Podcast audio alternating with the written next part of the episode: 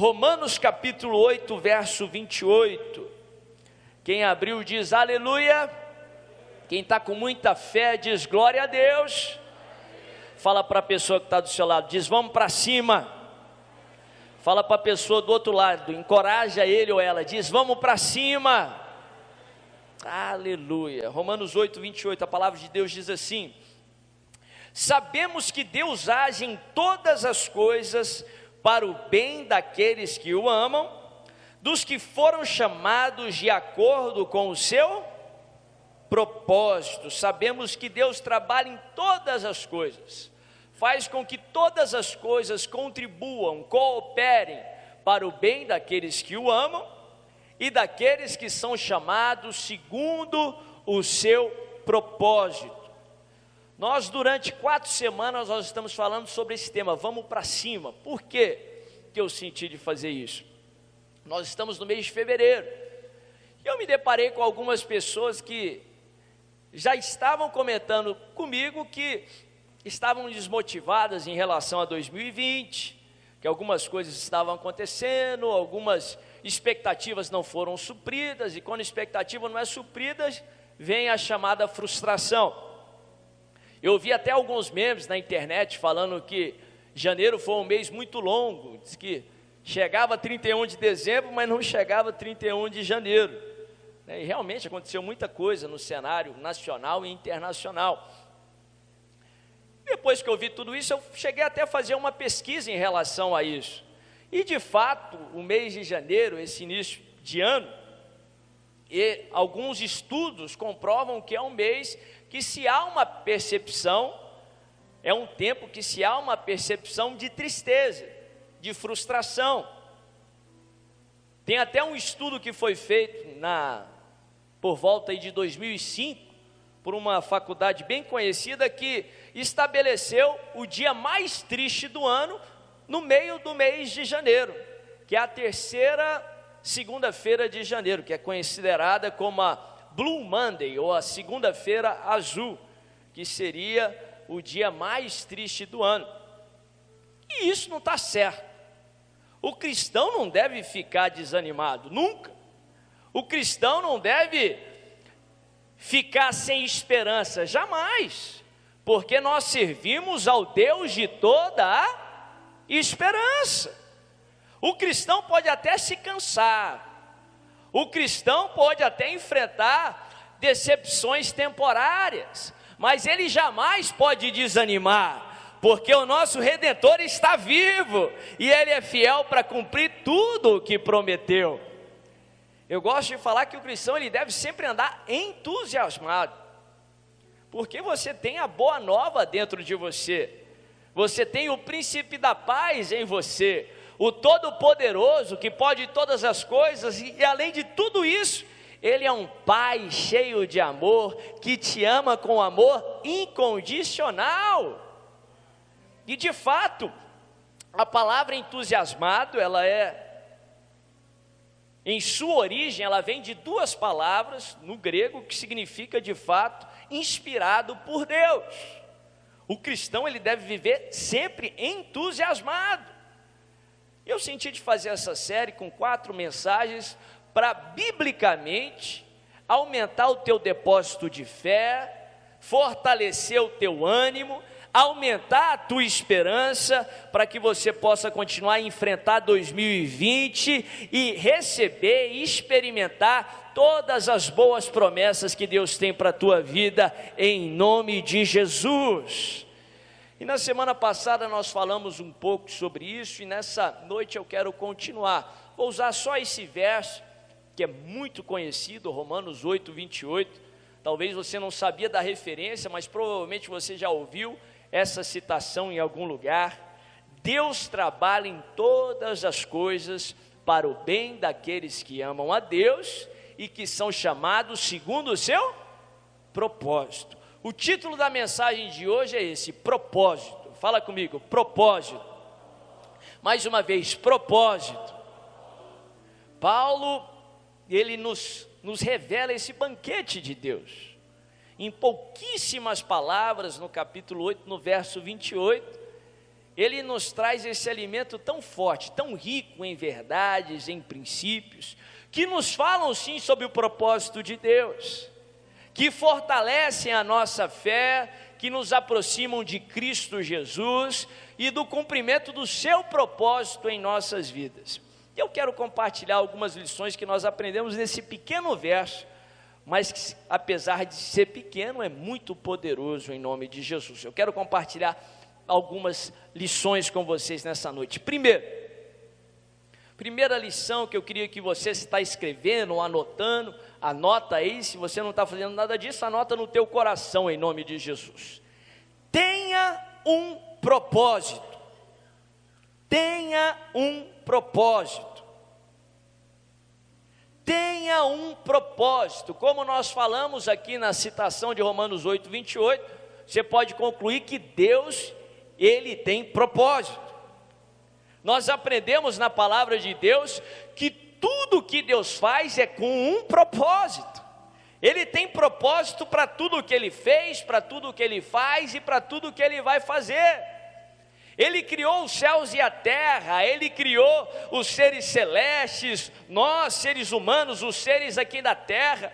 Tudo o que ele fez, ele fez com um propósito. Ele tem um propósito para a criação, ele tem um propósito para os seres criados. Deus é Deus de propósito.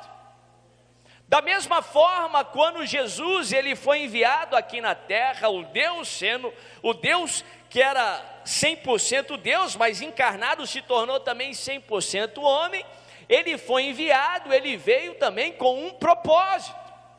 O Espírito Santo, lá no livro de Atos, quando ele é enviado aqui para a face da terra, também ele é enviado com um propósito. Deus, ele é Deus de propósito. Da mesma forma que eu e você fomos criados à imagem e semelhança do Senhor, da mesma forma que a palavra de Deus nos ensina a serem a sermos imitadores de Cristo Jesus, como ele tem propósito, você também precisa ter propósito. Você também precisa viver com um propósito, ter objetivos, ter alvos, ter propósito.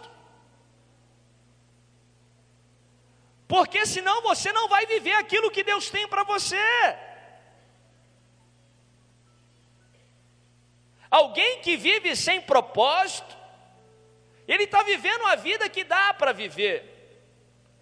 Ele está dizendo, como diz aí a canção do Zeca Pagodinho, está vivendo, na verdade, ele está deixando a vida o levar. Isso não é o pleno ou a plenitude que Deus tem para a sua vida, não. Deus não quer que você só vá se ajustando aos imprevistos. Deus não quer que você viva num piloto automático, sem propósito, não. Deus quer que você tenha propósito. Como Deus ele tem propósito, você só vai viver a plenitude de Deus na sua vida se você também tiver propósito. Se você tiver alvo, se você tiver objetivo. É o propósito que deve nortear as suas decisões. Uma vida sem propósito, ela não tem norte. É como que se a pessoa estivesse no banco do passageiro em um carro em movimento que não tem motorista. Ele está deixando a vida o levar. Ele nunca vai viver uma vida em plenitude, vai viver sendo viver em frustração, não vai ser eficaz, vai ser improdutivo, o que a palavra de Deus chama infrutífero, longe da plenitude que Deus tem para a vida dele ou para a vida dela. Como Deus é Deus de propósito, você também precisa ter propósito. Como em tudo que Deus faz, Ele tem propósito, tudo que você fizer também precisa obedecer ou seguir a um propósito, um objetivo, um plano um propósito para a sua família, um propósito para a sua vida, um propósito para a sua profissão, um propósito para o seu ministério, um propósito para a sua semana, um propósito para o seu dia. que você também possa ter um propósito. É interessante que eu fiz uma pesquisa nesses dias, enquanto eu me preparava, no momento que nós vivemos com tanta acessibilidade ao conhecimento, tanto avanço na ciência, no conhecimento, nos últimos 10, 5 anos, houve um boom aí de, de muitos mecanismos e ferramentas de autoajuda. Vivemos num universo saturado aí de coachings, em que se fala muito sobre objetivo, sobre alvo, sobre propósito. Eu vi um estudo que diz que menos de 3% da população mundial ela define ou ela diz que ela tem um propósito para a sua vida. Menos de 3% das pessoas que habitam no mundo, 7 bilhões de pessoas, relatam que tem um propósito, um objetivo para a sua vida ou para a sua carreira. Desse baixíssimo índice, 1% apenas escreve ou, ou digita, sei lá, sobre esse propósito, esse objetivo. A palavra de Deus nos ensina sim a ter propósito. Em várias passagens, Deus nos incita a projetar, a planejar, a pedir. Jó, no capítulo 22, um dos amigos de Jó, que vieram para o exortar, eles falaram algumas besteiras ali para Jó, mas muito do que eles falaram é correto. E é apoiado pela palavra, pelo restante da palavra de Deus. Um dos amigos de Jó diz para ele: Se projetas alguma coisa, ela te sairá bem, e a luz de Deus brilhará nos seus caminhos. Para que a luz de Deus brilhe no seu caminho, você precisa sim projetar. A palavra de Deus nos ensina a planejar. Isaías, o profeta Isaías, também diz da seguinte forma: Deus guardará em perfeita paz aquele cujo propósito é firme. Deus não só se agrada que você tenha propósito, objetivos, mas que você seja firme e fiel ao seu propósito, firme e fiel aos seus objetivos. Provérbios 16, verso 1. Salomão, o homem mais sábio que houve na face da terra no Antigo Testamento, ele diz assim: o coração do homem faz planos, o coração do homem pode fazer planos, mas a resposta certa vem dos lábios do Senhor. Ele não está falando que você não deve fazer planos, você deve sim fazer planos. Você deve projetar, é a sua parte. Deus não vai fazer aquilo que você deve fazer. Mas a resposta certa vem dos lábios do Senhor. Jesus, de outra forma, ele fala, ele nos incita para que nós tenhamos propósito, para que nós tenhamos alvos, objetivos. Por várias vezes ele fala: se você quer alguma coisa, você deve pedir, porque tudo que você pedir em oração, crendo, recebereis. Ele fala: pedir e o que? Dar-se-vos-á, peça, peça, peça e peça. A Bíblia fala que Deus trabalha em todas as coisas para o bem daqueles que amam a Deus e que são chamados segundo o seu propósito. Da mesma forma que Deus tem propósito, você também deve ter propósito. Não que você não vai encontrar imprevistos, você não controla as coisas que acontecem com você, mas você controla o que fazer diante do acontecido. Você controla o que fazer diante das coisas que aconteçam, acontecem com você. Os imprevistos virão, mas da mesma forma que Deus trabalha em todas as coisas para cumprir aquele propósito, você vai agir até no imprevisto para contribuir com o propósito que você tem no seu coração. Você vai ser proativo, vai agir por antecipação para contribuir para o propósito, E quando um imprevisto vier, como algo fora do planejado vier, você também vai reagir conforme o propósito estabelecido. Da mesma forma que Deus age, Filipenses capítulo 2, Paulo também fala: seja o vosso proceder o mesmo que houve em Cristo Jesus. Que você também em tudo possa agir para contribuir com o propósito que Deus colocou diante de você. Segunda lição que eu gostaria de compartilhar. Primeiro, tem um propósito. Segundo, saiba que Deus tem um propósito para você. Saiba que Deus tem um propósito para você. A Bíblia fala isso de diversas formas. Ela usa o termo propósito, mas usa também os termos planos, sonhos, vontade, caminho. Deus tem um propósito para você.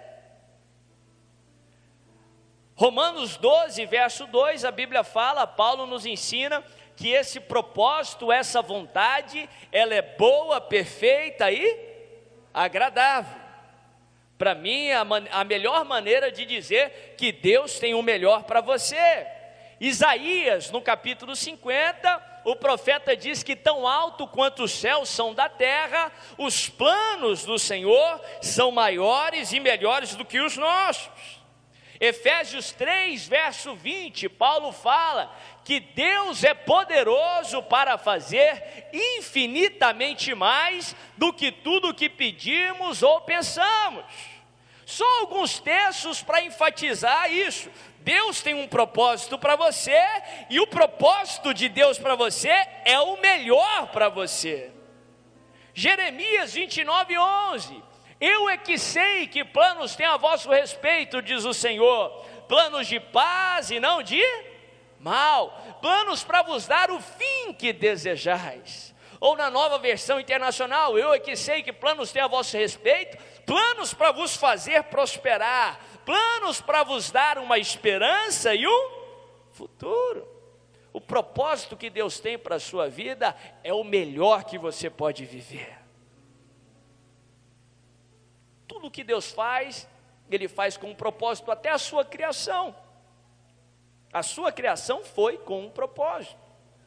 A Bíblia fala que antes da fundação do mundo, Deus já tinha detalhado o plano para a sua vida. Deus já havia definido um propósito para você. Ele desenvolveu o pacote que constitui você.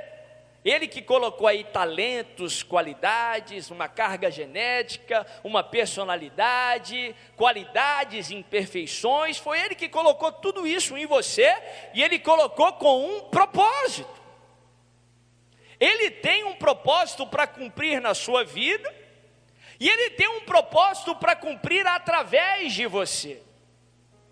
Ele sim quer te fazer prosperar, como, nós falamos Prosperidade é maneira de Deus. Ele sim quer que você experimente o bom, perfeito e agradável, porque Ele te ama com amor incondicional. Ele sabia tudo o que você iria fazer, Ele sabe tudo o que você vai fazer, e mesmo assim Ele te ama. Ele sim queria que você experimentasse esse propósito, porque Ele te ama, mas os planos dele vão além de você mesmo.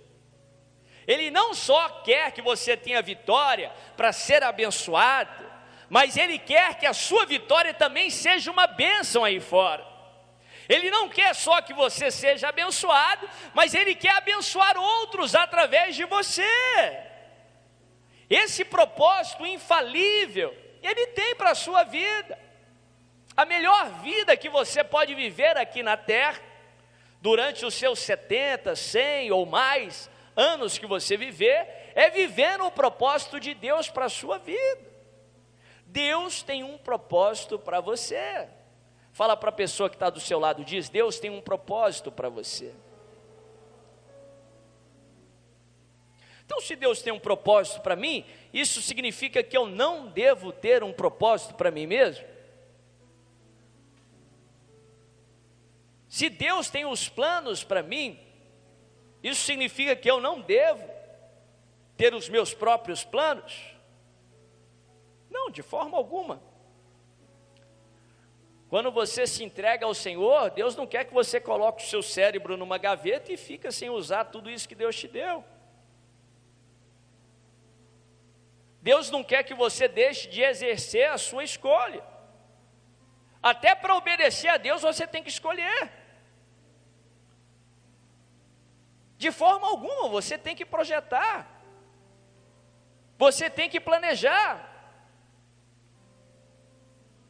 Mas deixa eu te dar três ingredientes para você ter o projeto conforme a palavra de Deus.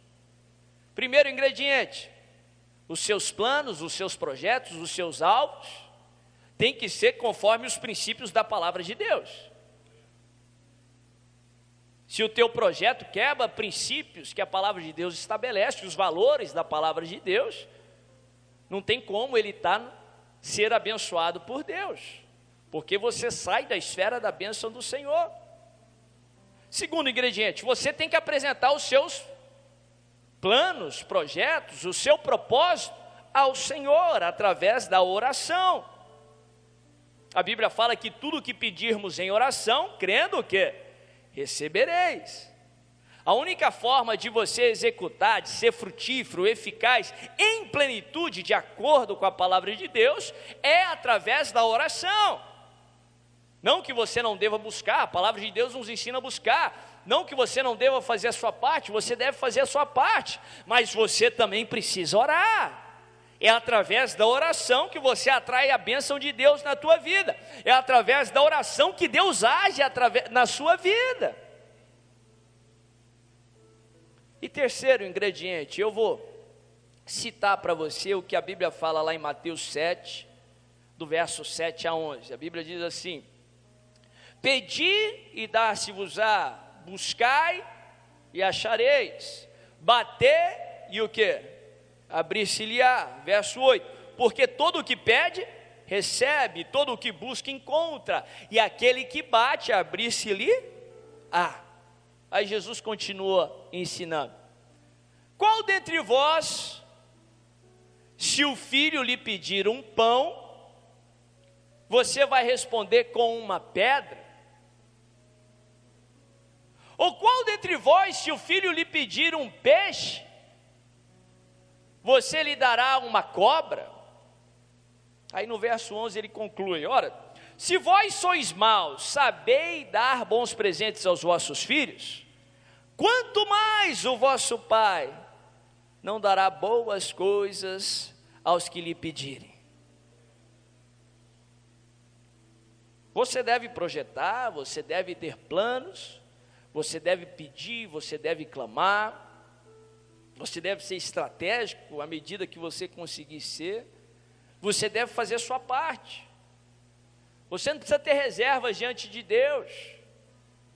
Se você tem um plano para a semana, por mais besta que lhe pareça, peça isso ao Senhor, coloque diante dele. Se você tem um plano a longo prazo, daqui cinco anos, dez anos, eu quero atingir tal posição, quero fazer isso, quero fazer assado. Coloca isso diante de Deus, coloque em perseverança. Peça, peça, peça e peça. Apresenta o seu projeto, o seu objetivo, o seu alvo ao Senhor. Mas presta bem atenção aqui. E é o terceiro ingrediente para que você projete da maneira certa. Saiba que Deus vai lhe responder com o melhor com o melhor. Com o melhor. Você tem que projetar, você tem que planejar, você tem que fazer a sua parte. Você é responsável pelas suas decisões. Não deixa a vida se levar, porque ela não se leva, não. Daqui a pouco você vai se ver dentro de um carro que não sabe para onde ele está indo. Um carro desgovernado. Tome as suas decisões de acordo com os propósitos que Deus coloca no seu coração clama, peça, ore e saiba que Deus vai te responder com o melhor. Algumas vezes os projetos de Deus serão diferentes dos seus. Não tenha medo, confia nele, faz o bem, habita na terra, vive tranquilo, deleita-te no Senhor e Ele satisfará os desejos do seu coração. Salmo 37 diz isso. Projeto. Se você pedir um pão, ele não vai te dar uma pedra. Se você pedir uma um peixe que te alimenta, ele não vai te dar uma cobra que você não gosta, que vai te picar, não. O que ele tem para você é infinitamente mais do que tudo que você pede ou pensa. Por isso você tem que pensar grande, por isso você tem que pensar alto, porque não importa quão alto é, mais alto vai ser o que Deus vai fazer na tua vida. Deus sempre vai exceder os seus pedidos. Sempre vai exceder os seus pensamentos. Terceira e última lição Saiba que Deus tem um propósito para toda a criação. Saiba que Deus tem um propósito para toda a criação. E eu vou colocar propósito com P maiúsculo. Ele tem um propósito para a sua vida, P minúsculo. Muitos propósitos diferentes para todos nós, ele tem um propósito único e diferente. E ele tem um propósito com P maiúsculo para toda a criação. Ele tem um compromisso com esse propósito. O propósito que ele tem para a sua vida faz parte do propósito dele para toda a criação. Ele determinou que você contribuía através do propósito que ele tem para a sua vida, para o propósito que ele tem para toda a criação. Ele tem um grande propósito que está sendo cumprido, é infalível e por isso ele vai se cumprir. É importante que você saiba, tenha ciência disso.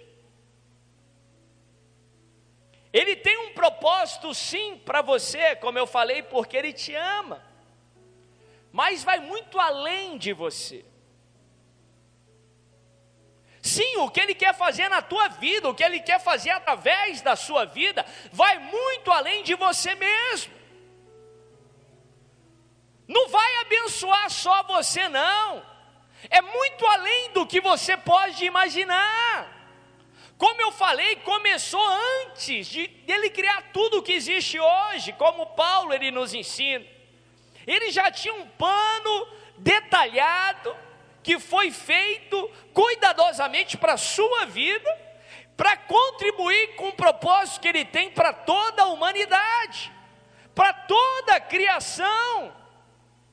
A Bíblia nos dá vários e vários exemplos disso, vou citar um: João Batista. Quem se lembra de João Batista?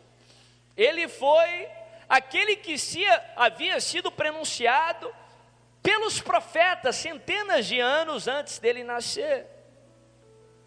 A Bíblia fala que os profetas falaram que alguém viria do mesmo jeito de Elias, que veio lá atrás, no mesmo ímpeto, na mesma força, e prepararia o caminho da primeira vinda de Jesus. Antes dos pais de João Batista nascerem, Deus já havia planejado a sua vida. Antes de você nascer, antes dos seus pais nascerem, Deus já tinha um propósito para você. Quando chegou o tempo certo, a Bíblia fala que Deus escolhe os pais de João Batista, Zacarias Isabel, tementes e servos do Senhor, e determina que João Batista nascesse através deles. João Batista não veio dos seus pais, João Batista veio através dos seus pais. Deus já tinha planejado João Batista, João Batista veio de Deus. Da mesma forma eu falo para cada um de nós. Você não veio dos seus pais, você veio através dos seus pais. Na verdade, Deus já havia projetado a sua vida antes da fundação do mundo. Você veio de Deus. Deus tem um plano para a sua vida. É por isso que nós somos totalmente contra o aborto.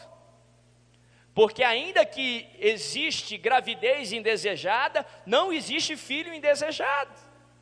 Deus ele escolhe a circunstância, Deus escolhe o material genético, Deus escolhe os pais para trazer alguém que vem dele ao mundo.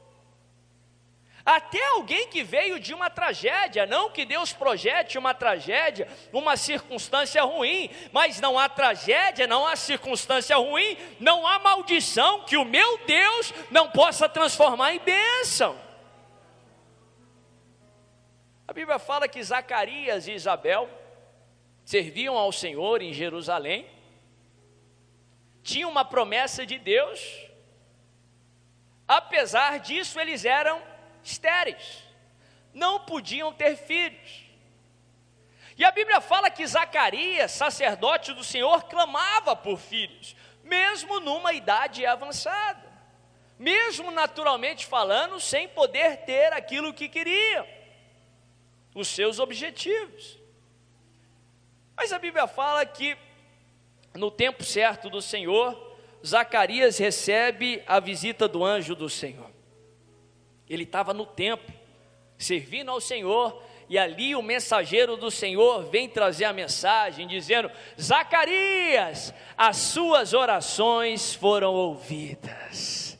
Agora, sua esposa Isabel vai ter um filho, vai se chamar João Batista. Na mesma forma que o mensageiro do Senhor veio a Zacarias, eu quero trazer uma mensagem para você nessa noite. No templo do Senhor, as suas orações foram ouvidas em nome de Jesus.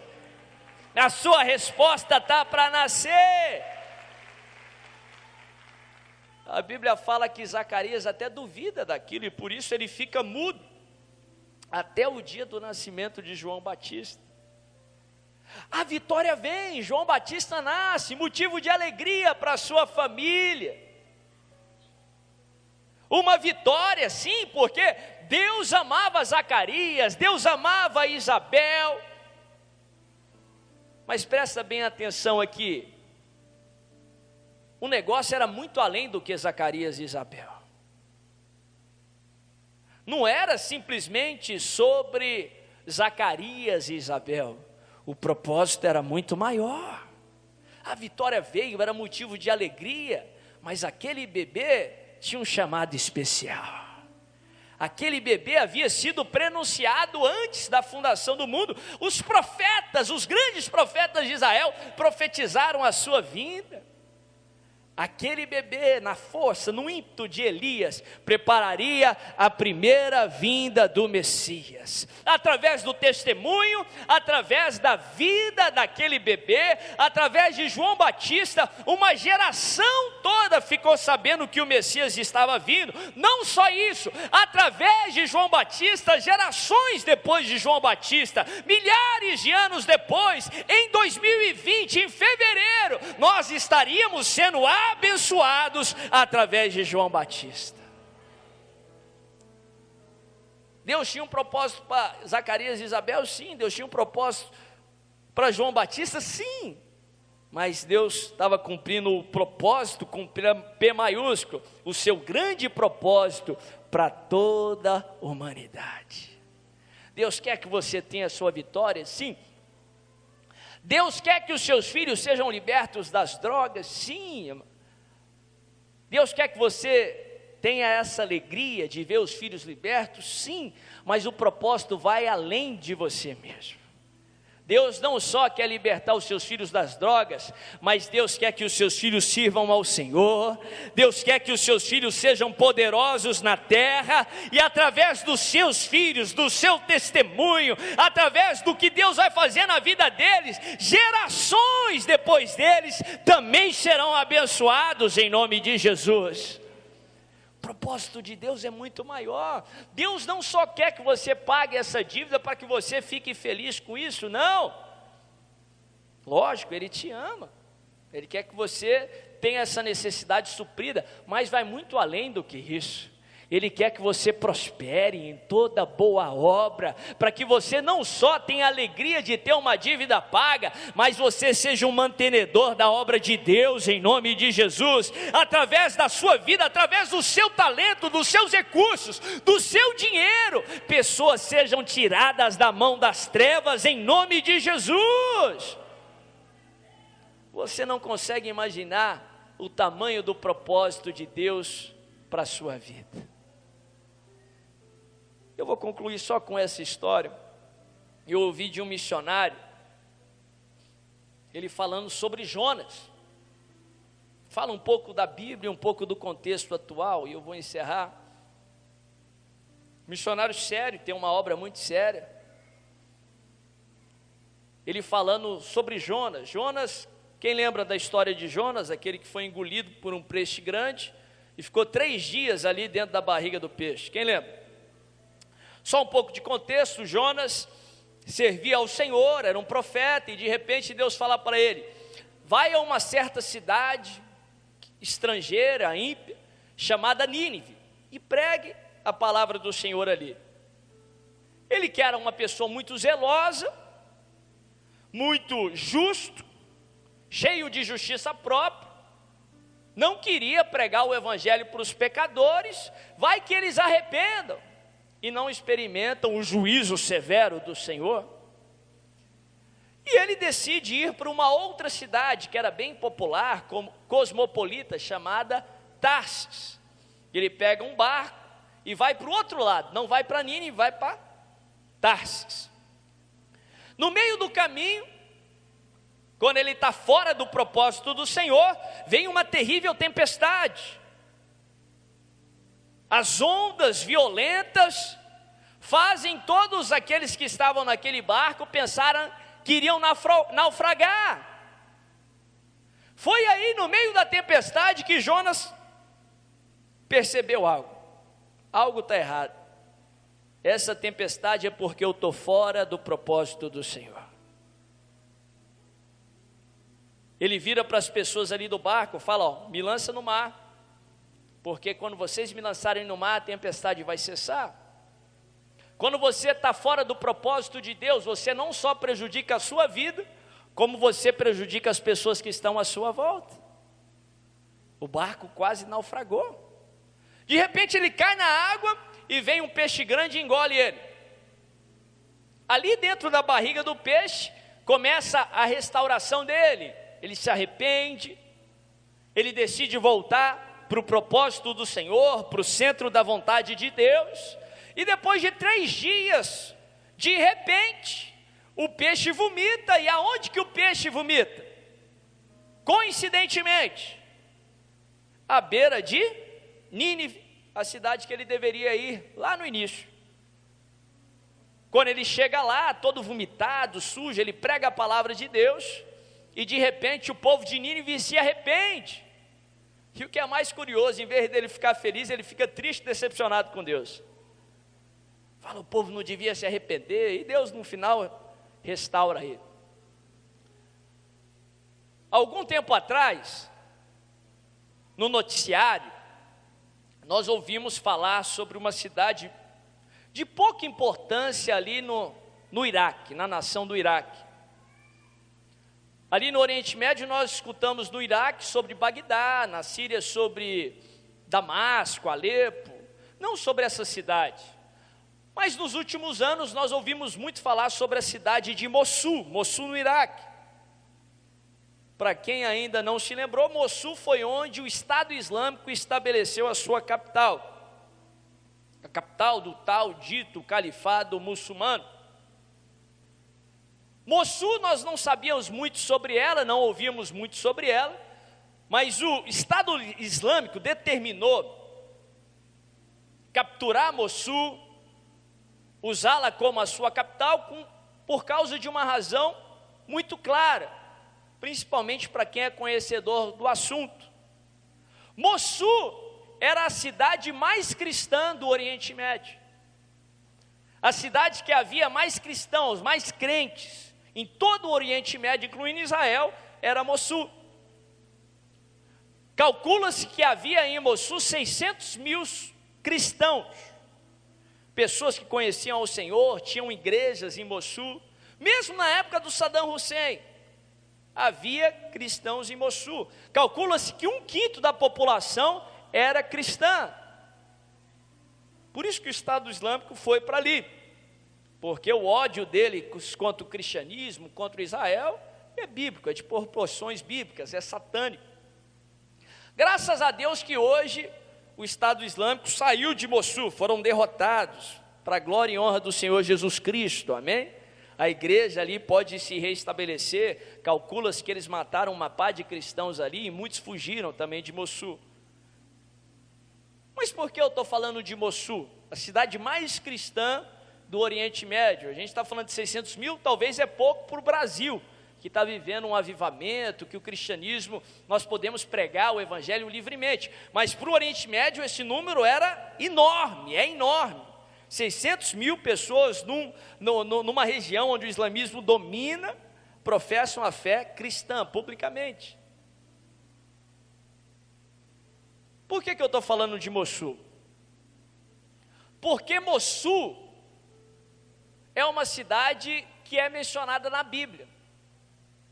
Sabe qual é o nome da cidade de Mossul nos textos bíblicos? Nínive. Nínive que se torna a cidade de Mossul. Por que, que eu estou falando isso? O propósito de Deus para a vida de Jonas, sim, pregar o Evangelho tem uma alegria intrínseca a isso, inerente a isso. Quando pregamos, eu creio que nós temos o alimento celeste. Ver aquelas pessoas convertendo era fantástico. Deus amava Jonas e queria isso para Jonas. Mas o propósito de Deus era muito além do que Jonas. O propósito de Deus para você é muito além do que você mesmo, não é nem sobre você mesmo, não é nem sobre você, o centro desse propósito é Ele. Milhares de anos depois, a maior cidade cristã é fruto, a, melhor, a maior cidade de cristãos do Oriente Médio é fruto daquela pregação de Jonas milhares de anos atrás. A Bíblia fala que a bênção de Deus estende até mil gerações. É por isso que você não pode desistir do propósito que Deus tem para a tua vida. É por isso que você não pode parar. Você tem que agir na sua esfera de ação. Você tem que buscar. Você tem que vencer as resistências. Sim, Deus quer te abençoar. Ele quer te dar vitória. Você vai alcançar. Vai ser uma bênção para você. Mas vai muito além de você até mil gerações na sua frente, pessoas serão abençoadas através da sua vida, pessoas serão alcançadas. O propósito de Deus, com P maiúsculo, para toda a humanidade, vai se cumprir através da sua vida.